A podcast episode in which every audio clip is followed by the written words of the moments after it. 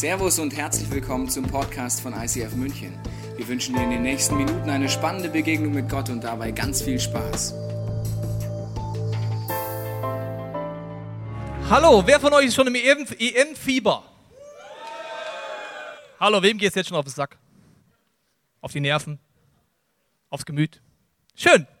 Also egal, ob es dich gerade nervt oder nicht, ob du sagst, EM-Fieber, das ist mein Ding. Also vom Fußballfans kann man einiges lernen, gell? Also ich, es gibt verschiedene Fans. Es gibt zum Beispiel die Europameister- und Weltmeisterschaftsfans.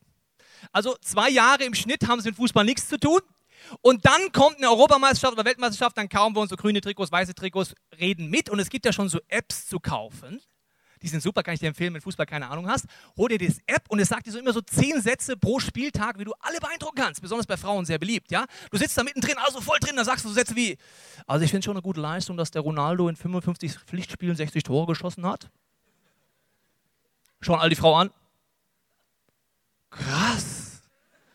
Die kennt sich aus. Also, diese Apps sind sehr praktisch, wenn du so der Europameister- und Weltmeisterschaftsfan bist. Also, du bist mit dabei, herzlich willkommen, schön, wir lieben dich auch in der Phase. Sei mit dabei als Fan. Und da gibt es natürlich die Fans, verschiedene Abstufungen. So ein bisschen Fußball schauen, Sportschau gucken oder so ein Fan wie ich.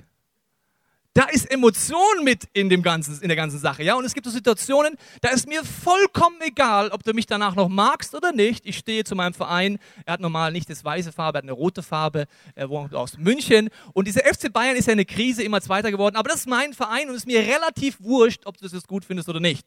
Ich bin davon Fan und das ist ja bei FC Bayern nicht immer so ganz einer Meinung, habe ich gemerkt. Ja, da gehen die Meinungen schon auseinander. Zum Beispiel beim Champions League Finale gegen Chelsea, habe ich auf den Geburtstag von meinem Vater das angeguckt und dort war, sag ich mal so, nur Anti-Bayern-Fans. Die dann großzügigerweise im Finale gesagt haben, ja, jetzt sind wir mal nicht gegen Bayern. Kann man jetzt nicht bringen im Champions League-Finale. Wir sind ja schon für Bayern. Und dann, ich bin halt mit Emotionen dabei. Ja? So als richtiger Fan. Das ist eine Herzensangelegenheit. Und dann diese Chelsea-Jungs, also wenn Chelsea-Fan bist, tut mir leid, die sind mir so auf die Nerven gegangen mit ihrer Anti-Fußball-Haltung, meiner Meinung nach. Und dann habe ich so gesagt, was ist das für ein Bauerfußball? Was ist das für Bauern? Und wenn du mit mir Fußball guckst, meinst du, das geht noch eigentlich, Bauer. Das geht doch eigentlich noch. Ja, das ist, ist, auch, ist auch voll cool noch alles. ist alles noch unter, im Griff. Ja, und dann kommt die Diskussion los, darf man Bauer sagen? Nicht Bauer ist doch auch ein Mensch und so. Das, äh, also, wie soll ich sagen? Und dann die Emotion, meine Frau mich immer beruhigt, ruhig ruhig, Tobi. Also ich bin Emotionen dabei und es war mir egal, ich habe trotzdem was gesagt. Und dann gibt es so Fan-Momente, wo du dir vielleicht nicht traust, etwas zu sagen. Zum Beispiel war ich vor einiger Zeit Halbfinale 1860 gegen Bayern München im wunderschönen Stadion. Und wir, meine Frau und ich, haben nur Tickets bekommen im 60-Block. Das Problem an diesem 60-Block war nicht der 60-Block, sondern ich sag mal, dort waren, ich sag mal, Kampfzwerge des Fußballs zu Hause. Zum Beispiel ein Nachbar neben uns, glatt rasiert, muskelbepackt, tätowiert. Und ich muss dir das kurz vorspielen, auch wenn du dieses Wort nicht magst, aber so ist es halt im Stadion. Immer wenn ein Bayern-Spieler am Ball war, sind ihm die Halsschlagadern rausgekommen und er hat geschrien, du Wichser! So, okay, hast du das Bild? Okay. Ich als Bayern-Fan hatte natürlich, wie die meisten Bayern-Fans, nur einen Schal an. Hab da ein bisschen den Reißverschluss nach oben gezogen. Man hat noch ein bisschen rot rausgeguckt, aber ich habe es ein bisschen mehr verdeckt. Meine Frau hat ein recht dominantes Gemüt und auch eine große Klappe wie ich. Und dann kam die Situation, dass sie angefangen hat, das Spiel zu kommentieren. Eigentlich los. Also Tobi, ganz ehrlich, also der 60-Torwart, den finde ich echt nicht gut. Neben mir der Kampfzwerg. Und sie hat weiter kommentiert, dass 60 Spiel, warum Bayern eigentlich viel besser ist was sie gerade peinlich finde, der Kampfzwerg, die Puls, Halsschlag an. Dann habe ich gesagt, Schatz, folgendes. Wenn du weiter was sagst jetzt hier, dann krieg ich auf die Fresse, nicht du. Ich habe währenddessen dann meinen Reißverschluss ganz nach oben gezogen, weil diese grundaggressive Stimmung hat mir wirklich ein bisschen Angst gemacht. Also es gibt so Situationen als Fan, wo du vielleicht mal nichts sagst, nicht zu deiner Mannschaft stehst. Und ich kenne, was hat das heute mit der Predigt zu tun? Ich bin ein Jesus-Fan. Ich bin ein Fan von dem, was Gott tut. Aber genau wie es Momente gibt, wo es mir fast egal ist, ob du in dem Moment das jetzt toll findest oder nicht, was ich mit Gott erlebe, gibt es andere Situationen, wo ich meinen Jesus-Fanschal wie verstecke, den Reißverschluss ganz nach oben zuziehe und ich so ein Undercover-Christ werde vielleicht. Keiner weiß um mich herum, dass ich mit Gott unterwegs bin, was ich mit ihm erlebe. Wir sind in einer Serie drin über ein Buch Offenbarung und es geht um verschiedene Gemeinden in diesem letzten Buch der Bibel, an die Jesus persönlich Briefe schreibt. Und die Gemeinde, um die es heute geht, da geht es um dieses Fansein. Und die kriegen das hin, egal ob der andere dich noch mag oder nicht, sie sind treu. Und Jesus äh, stellt das sehr deutlich heraus. Ich möchte mit mal in den Text einsteigen. Es geht um die Gemeinde in Philadelphia, nicht in Amerika, sondern in der heutigen Türkei, Kleinasien gelesen. Und Philadelphia war eine Stadt vom Background her, die 17 und 23 nach Christus von einem Erdbeben zerstört wurde, die viel Leid erlebt hat. Und dieser Stadt gab es auch eine kleine Gemeinde. Und diesen Brief, den Jesus da diktiert an seinen Jünger Johannes, ist einer von zwei Schreiben von sieben, wo er nicht tadelt, sondern nur lobt. Das heißt, diese Gemeinde muss etwas hingekriegt haben, wo man sagt, okay, interessant. Es kommt gar keine Kritik von Gott, sondern nur Lob. Wir steigen mal ein. Schreibe an den Engel der Gemeinde in Philadelphia, Engel übersetzt Bote, der Leiter der Gemeinde in Philadelphia, der, der heilig ist, dessen Wort wahr ist und der den Schlüssel Davids hat.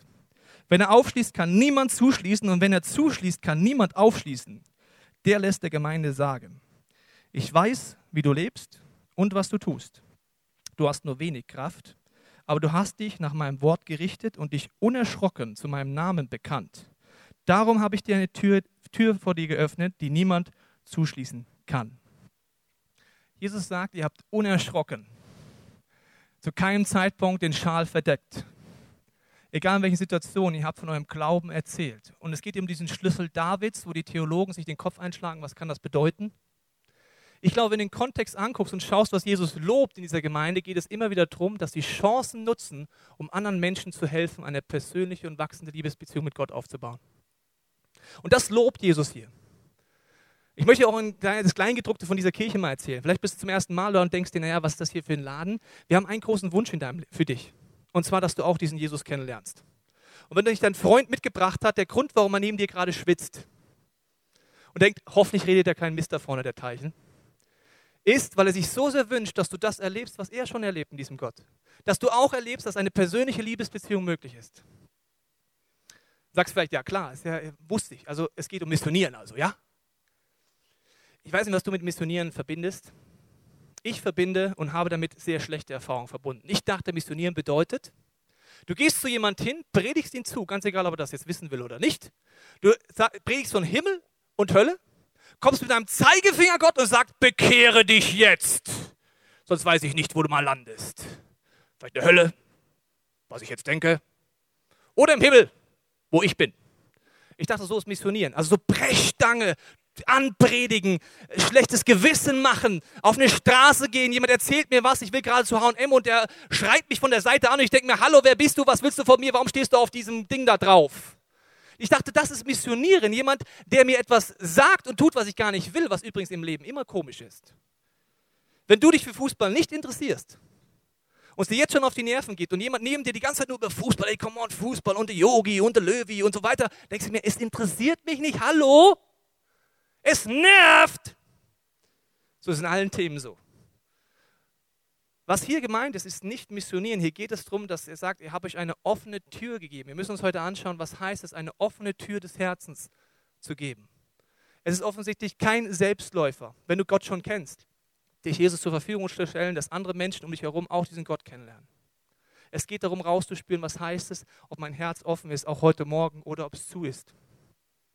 Vielleicht kennst du das auch. Ich in meinem Leben habe gemerkt, als ich ganz frisch mich mit Gott beschäftigt habe, habe ich gemerkt, irgendwie haben mir Leute erzählt, was sie mit Gott erleben, mit Jesus erleben, aber es ist wie an mir abgeprallt.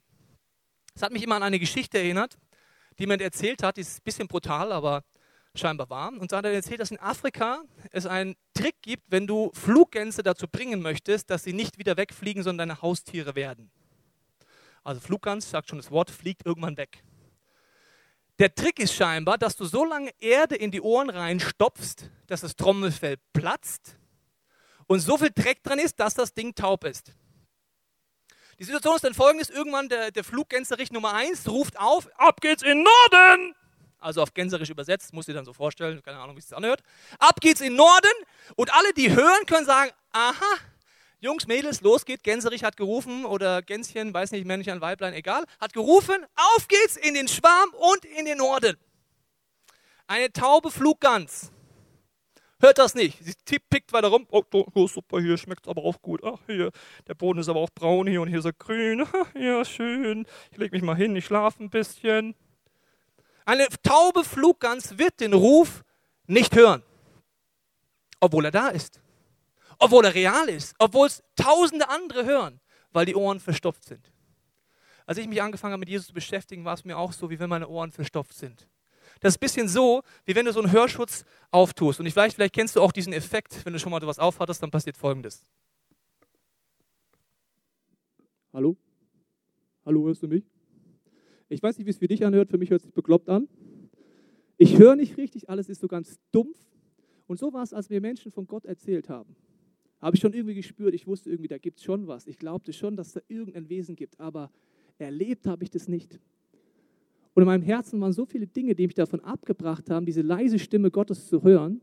Das waren Sorgen, Ängste, Stress, meine Vergangenheit, wo ich mit Punkten nicht umgehen konnte. Vielleicht Bitterkeit, Verletzungen. All das war in meinem Kopf viel lauter. Es war wie so dumpf, dass ich wie dumpf und wie taub war dafür. Gibt es noch mehr? Gibt es denn überhaupt einen Gott? Ich weiß nicht, ob du das auch kennst. So Momente, wo du merkst, irgendwie spüre ich etwas, aber so ganz durchbrechen tut es nicht. Bis ich gemerkt habe, dass dieser Jesus an mein Herz immer wieder anklopft. Und als ich angefangen habe hinzuhören, habe ich gemerkt, diesen Weg, den er mir vorstellt, der ist gewaltig dass ich wirklich durch ihn eine Gottesbeziehung anfangen kann, dass er derjenige ist, der am Kreuz dafür gestorben ist, alles Destruktives aus meinem Leben wegzunehmen, all das, was mich limitiert, all das, wo ich mit meiner Vergangenheit nicht zurechtkomme, mit Schuldgefühlen nicht zurechtkomme, all dass er all das mir wegnehmen kann. Und dass wirklich die Ohren wie frei werden können. Und wenn sie frei sind, denkst du auf einmal, wie konnte ich nur so taub sein? Und wenn du das erlebst in deinem Leben, dann wünschst du das für jeden Menschen, den du magst. Das ist nicht missionieren. Das ist nicht bekehren. Das wäre schon so, liebe Damen, wenn ihr ein Shopping-Event findet und sagt, da gibt es die Klamotten. Woher weiß ich, wen du magst? Den Mädels, denen du es erzählst. Woher weiß ich, wen du nicht magst? Den du, wo du willst, die sollen lieber hässlicher bleiben als du. Also ein bisschen einfach ausgedrückt jetzt. Ja, ja. Also wo gibst du den Tipp, jeden, den du magst? Das ist beim Shoppen schon so. Und wie viel ist bei Gott, wenn du merkst, Gott ist real in meinem Leben, dann wünschst du das für deinen Freund, für deine Freundin, für Bekannte, für Verwandte. Aber nicht, um jemanden zu bekehren oder mit der Keule zu kommen, sondern sagst, das erlebe ich gerade. Und hier heißt es in diesem Text, dass es um eine offene Tür geht. Das nimmt Paulus, der große Theologe, im zweiten Teil der Bibel immer wieder auf. Ich lese dir mal eine Stelle vor. Im Kolosserbrief heißt es, bittet Gott, bittet Gott, uns eine Tür für seine Botschaft zu öffnen. Dann können wir das Geheimnis weitergeben, das Christus uns enthüllt hat und für das ich im Gefängnis bin. Er sagt, betet dafür, dass eine Tür aufgeht. Er ist offensichtlich nicht der Meinung, geh irgendwo hin, egal wer das ist, predige ihn tot, missioniere ihn, such ein Missionsopfer, laber es tot, bis es sagt, ich gebe auf, Game over, sondern er sagt, eine offene Tür des Herzens. Offensichtlich sind Türen nicht immer offen. Bist du schon mal gegen eine Tür gelaufen? Ich bin einmal gegen eine Glastür gelaufen, kann ich nicht empfehlen. Mein Hirn hat im letzten Moment so einen unterbewussten Reflex gemacht, Gesicht drehen. Deswegen bin ich nur so pff, dagegen und nicht. Pff. Das war schmerzhaft, die Tür war zu. Herzenstüren können zu sein oder offen sein. Wenn du heute hier sitzt, wird deine Herzenstür nicht ganz zu sein, weil du bist wahrscheinlich nicht so hobbylos, dass du sagst, sonntags weiß ich nicht, was ich zu tun habe, sondern du bist hier, weil irgendwas in deinem Herzen, du merkst, du suchst entweder nach was oder du kennst Gott schon. Es geht um eine offene Tür. Und jetzt sagt Paulus weiter, sehr interessant. Er sagt in diesem Text dann, betet, dass ich meinen Auftrag erfüllen und dieses Geheimnis von Jesus und wie man dadurch eine Gottesbeziehung erlebt, klar und verständlich verkünden kann. Das ist mein Lieblingswort da drin. Sage ich dir gleich warum. Verhaltet euch klug im Umgang mit denen, die nicht zur Gemeinde gehören. Wenn sich euch eine Gelegenheit bietet, euren Glauben zu bezeugen, dann macht davon Gebrauch. Dieser, einer der größten Theologen der Weltgeschichte geht davon aus, dass ich dafür bete, dass um mich herum eine Herzenstür aufgeht, dass ich das erkennen muss irgendwie und dass ich dann von dieser Möglichkeit Gebrauch mache und das auch noch verständlich rüberbringe. An einer anderen Stelle beschreibt es die Bibel, dass der Job von dir und von mir ist, wenn du mit Gott unterwegs bist, Zeuge sein. Zeuge heißt es immer wieder, ihr werdet meine Zeuge sein, seid bereit, Zeuge zu sein und so weiter. Und ein Zeuge hat in einer Gerichtsverhandlung echt den besten Job. Ist dir mal aufgefallen? Ich liebe Zeuge zu sein. Also Zeuge im Gericht, der muss nicht urteilen, der muss nicht sagen, stimmt das oder stimmt es nicht, ist kein Richter. Er ist auch nicht der, der anklagt, kein Staatsanwalt und er muss auch nicht verteidigen. Er muss einfach nur erzählen, das habe ich erlebt, so war das in, meinem, in diesem Kontext im Alltag. Da war genau die Situation, das gelbe Auto kam von der Kreuzung X, das rote von Y, dann sind sie aufeinander gefahren, dann kam der Egon oder wie der heißt, ich bin mir nicht sicher, wie er heißt. Der kam dann und hat dem eine auf die Zwölf gegeben. Mehr weiß ich nicht. Und wenn dann der äh, Staatsanwalt oder Verteidiger fragt, ja, was waren denn die Motive? Ja, keine Ahnung. Also der gelbe kam von links, der rote kam von rechts. Ja, würden Sie sagen, er war schon vorher aggressiv? Ja, also wie gesagt, der gelbe kam von links und der rote kam von rechts. Mehr weiß ich nicht. Ein Zeuge hat den besten Job. Ein Zeuge hat aber gewisse Aufgaben, und denen es darum geht, wenn du mit Jesus unterwegs bist, möchte ich kurz erklären, was das bedeutet. Ein Zeuge hat zum Beispiel die Aufgabe, dass er nicht verteidigt. Das ist nicht sein Job. Verteidigen würde bedeuten, dass du vielleicht einfach so in Situationen bist, wo du Gott verteidigst. Vielleicht warst du auch schon mal in so Situationen. Ich begebe mich manchmal da rein. Ich denke mir manchmal, ist genauso lustig, wenn mein Sohn auf die Idee käme, in der Situation im Stadion, da war er nicht dabei, keine Angst, wo der Kampfzwerg mit der Halspulsader gerade auf 180 ist. Und mein, mein dreijähriger Sohn, er ist groß für drei Jahre, muss ich dazu sagen, also sein dreijähriger Sohn sich dann vor dem Papa stellen würde, wenn es wirklich äh, eskaliert sagen würde, du fasst den Papa nicht an, ne? Also wäre ein bisschen skurril, es würde wahrscheinlich auch ein bisschen die Situation, wie soll ich sagen, entkräften, weil der Kampfzwerg so, tuff, tuff, hä? Aber der kann mich nicht verteidigen. Es wäre fast schon lustig, wenn du versuchst und ich versuche, Gott zu verteidigen. Das ist auch schon ein bisschen lustig. Gott verteidigt sich selber. Der hat keine Identitätskrise, wenn du nicht an ihn glaubst. Der hat auch keinen Minderwert, wenn du schlecht über ihn redest. Gott muss man gar nicht verteidigen. Gott verteidigt sich selber. Ich bin nur ein Zeuge, nicht mehr und nicht weniger. Und ein Zeuge will auch nicht gewinnen. Weil wer gewinnt, entscheidet jemand anders. Als ich mit Gott noch nicht so viel zu tun hatte, habe ich immer ein Hobby gehabt, das war, Christen an die Grenze ihres Wissens zu bringen. Sehr beliebtes Hobby von mir gewesen. Also ich habe diskutiert und diskutiert und ich habe dafür gesorgt, dass ich immer gewinnen wollte. Und ich, meiner Meinung nach, habe auch fast jedes Gespräch mit einem lebendigen Christen gewonnen. Weil irgendwann hatte ich an den Punkt, wo er gesagt hat, das weiß ich jetzt eigentlich auch nicht. Yes, gewonnen. 2 zu 0. Es geht nicht um Gewinnen, es geht darum, dass ich in meinem Herzen was erlebe. Ein Zeuge will auch nicht gewinnen, das wäre seine Rolle verlassen. Und jetzt kommt etwas ganz Entscheidendes, wie Paulus sagt, verständlich. Er redet so, dass man ihn versteht. Also ein Zeuge vor Gericht, der türkisch reden würde und alle anderen reden nur Deutsch, bringt mir nicht viel. Ich muss ihn übersetzen, ich muss ihn verstehen. Und das Problem ist oft vielleicht im Christsein, bei dir und bei mir, dass man vielleicht eine Übersetzungssoftware bräuchte für uns. Also wenn du das mal erfindest, kannst du viel Geld mit verdienen. Also eine Software, wenn ein Christ etwas sagt, was meint er eigentlich? Nicht christianesisch, sondern auf Deutsch. Ich mache dir ein Beispiel. Ich habe Leute getroffen auf dem Weg zu Gott, äh, wo ich mich mit ihm beschäftige, die haben mir gesagt, Gott hat mir gesagt. Und ich habe immer gedacht, aha, interessant. Gott hat mir gesagt. Ich habe einfach mal zugehört, was er mir gesagt hat. Das bedeutet ja, der läuft irgendwo die Straße lang, auf einmal kommt aus dem Himmel. Hallo, Tobi, Geh da vorne links, dann rechts, dann kaufst du mal Spaghetti und da ist der Herr Huber. Und mit dem Huber redest du mal über mich. Tschüss, dein Gott. Das habe ich gedacht, akustisch. Also, wenn du sagst, sagst, was meinst du denn damit? Ich dachte akustisch. Irgendwann habe ich eine Übersetzungssoftware bekommen von Leuten, die haben gesagt, ja, was er eigentlich meint, ist wahrscheinlich nicht akustisch. Ich habe bisher eine Person kennengelernt, die akustisch Gott gehört hat. Alle anderen meinen was anderes. Ein Zeuge müsste aber so reden, dass ich ihn verstehe. Zum Beispiel, vielleicht hast du Situationen, wo du einen Blitzgedanken hast. dann kannst du einfach erzählen, gestern Abend habe ich gebetet, ich hatte so einen Blitzgedanken. Und ich habe gemerkt, dass die Impulse von Gott sein können. Dann habe ich das gemacht und das gemacht. Und das ist rausgekommen. Und ich habe gemerkt, dass Gott wieder durch zu mir geredet hat. Auf einmal verstehe ich dich. Egal ob 100 Jahre Christ, zwei Minuten Christ, gar kein Christ, denke ich mir, okay, ich verstehe dich. Am Anfang habe ich nicht darüber nachgedacht, dass ich vielleicht verständlich reden sollte. Ich kam in viele Situationen, wo ich mir immer nicht überlegt habe, wie kann ich das ausdrücken, was in meinem Herzen ist. Und das ist oft schwierig. Wenn es so leicht wäre, gäbe es mehr Dichter und mehr Autoren auf dieser Welt, wenn man das, was hier drin ist, ganz einfach ausdrücken könnte. Aber ich habe gemerkt, ich kam in Situationen, hat mich zum Beispiel jemand gefragt, ja Tobi, was hast du eigentlich am Sonntag gemacht?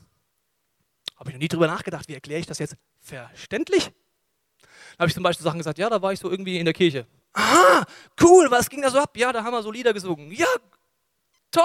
Und dann, ja, da kam so eine Predigt noch so aus der Bibel und so. Aha, da gehe ich nicht mit. verstehe ich nicht. Warum gehst du, bist du vollkommen hobbylos? Warum gehst du sonntags dahin? Was erlebst du eigentlich wirklich da mit diesem Jesus?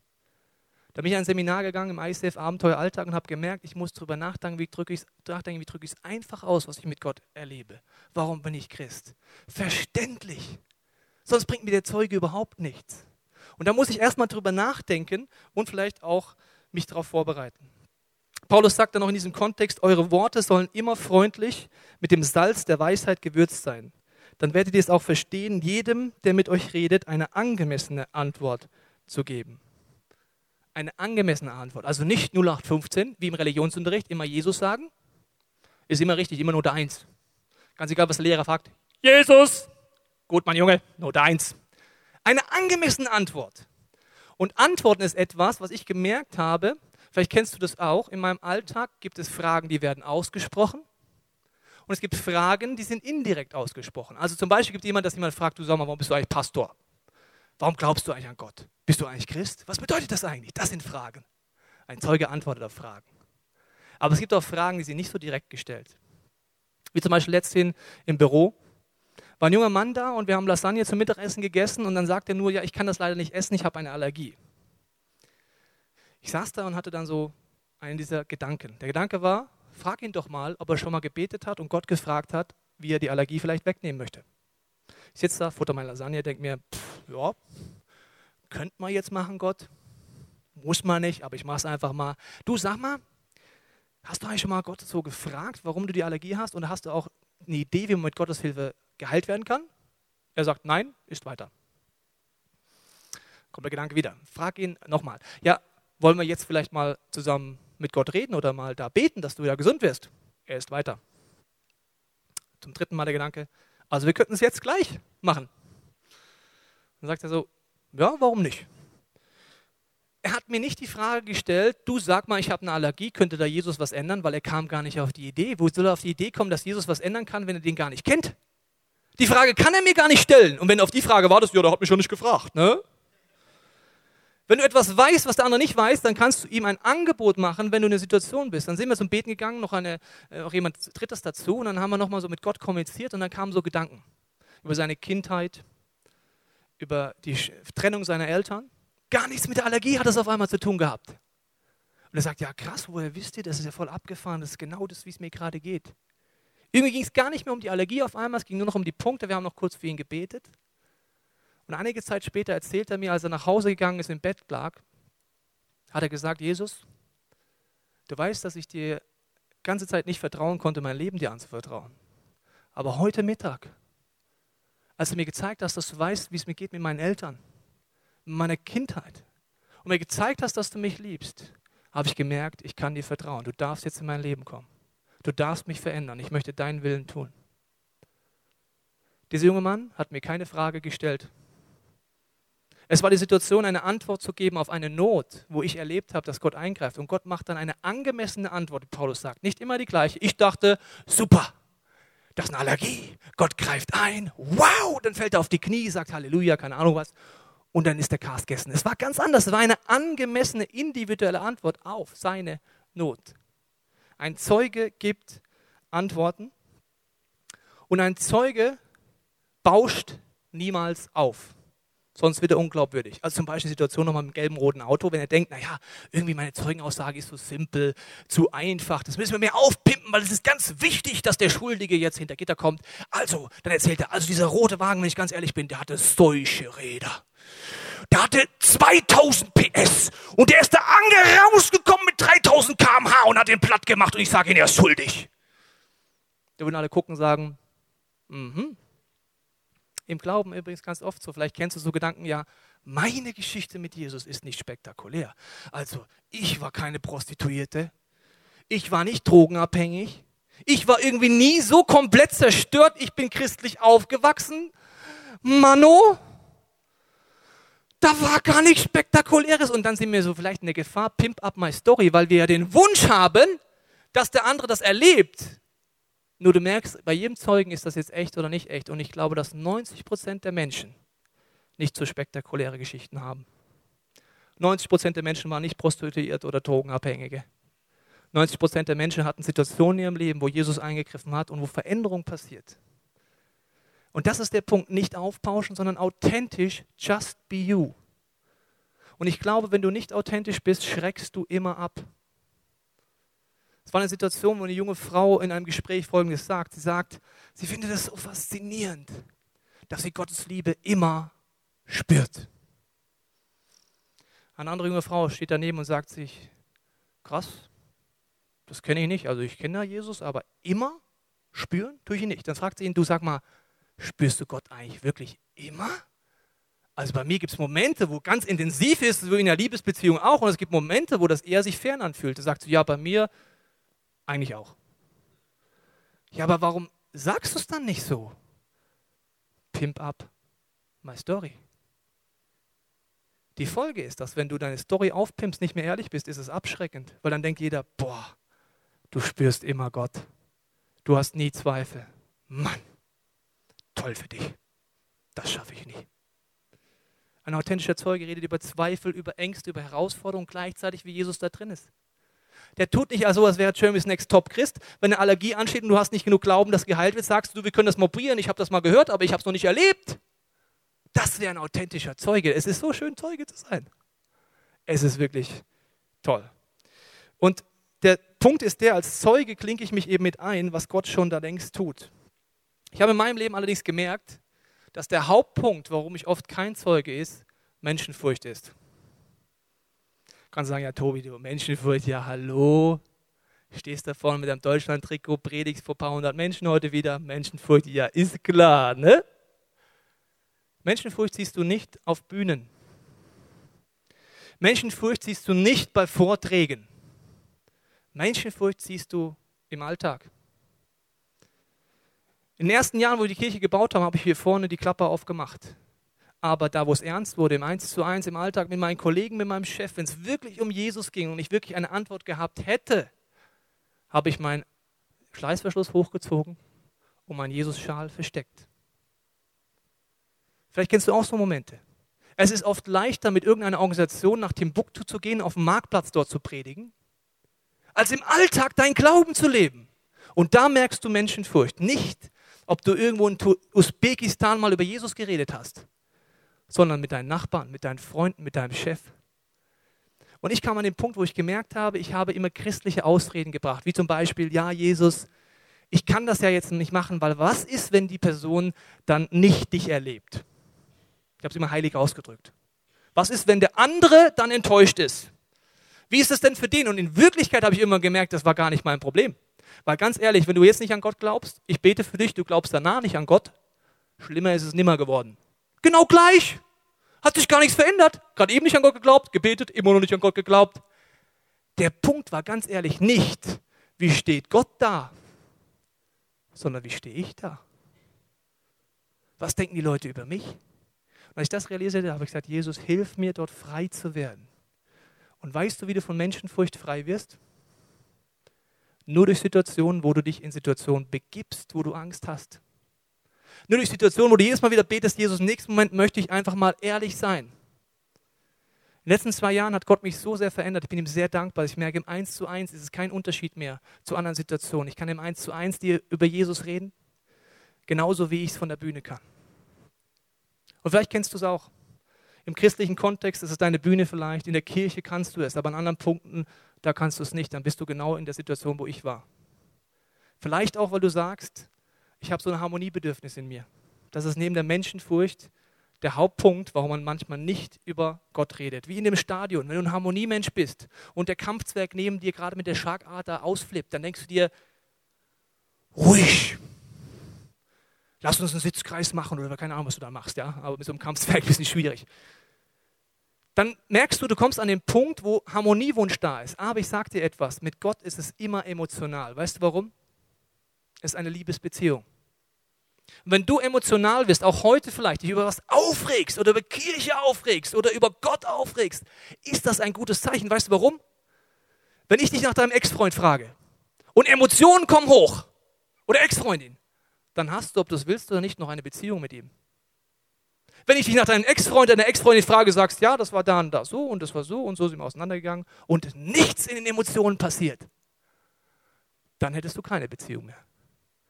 Wenn du bei Gott emotional wirst, das ist normal. Beim Musical Weihnachten vor einem Jahr nimmt eine Frau äh, ihre Arbeitskollegin mit. Die ist dort drin, wird sehr emotional danach. Sagt so ein Mist, so ein Scheiß hier, so was Manipulatives, so eine doofe Kirche und rennt raus. Emotion. Sehr gutes Zeichen. Wenn dich nicht aufregst, keine Emotion hast, dann würde ich sagen, lass uns mal reden. Die junge Frau ist aber enttäuscht, weil sie sagt, ich, Jesus, ich habe meine Freundin eingeladen, ich wünsche mir so sehr, dass sie diese Liebe erlebt. Jetzt geht die raus und ist emotional. Dagegen. Fast ein Jahr später telefonieren sie und dann sagt diese Freundin, du sag mal, an Weihnachten, habt ihr da wieder so ein Musical oder sowas? Ich so, ja. Warum lädst du mich eigentlich nicht ein? Äh, was? Ich dachte, du findest voll Mist. Nein, nein, also ich habe da nochmal drüber nachgedacht und so und ich würde gerne kommen. Emotionen sind normal. Ich möchte zum Abschluss sagen, wenn du dich mit dem Thema beschäftigst als Christ, wirst du merken, dass Versagen dazugehört, Scheitern dazugehört. Das sind Momente, wo du dir danach wünschst, hätte ich doch mehr gesagt. Und ich habe zwei Situationen, die möchte ich zum Abschluss erzählen, die mich tief verändert haben. Die eine Situation war, dass wir für meinen Cousin mein, äh, gebetet haben, für meine Familie gebetet haben, meine Frau und ich. Und ich hatte dann so einen Blitzgedanken, dass mein Cousin sich ein Kind wünscht. Und den Gedanken, geh dorthin Sag ihnen, in einem Jahr wird er ein Kind bekommen. Und Gott kennt seine Situation. Ich habe diskutiert, das war die Phase, wo Menschenfurcht noch sehr, sehr groß war in meinem Leben. Ich habe gesagt, ja Gott, aber wenn das nicht passiert, dann geht das doch nicht. Und wenn er sich wirklich ein Kind wünscht oder kein Kind wünscht, was wäre gewesen, wenn er sich kein Kind wünscht?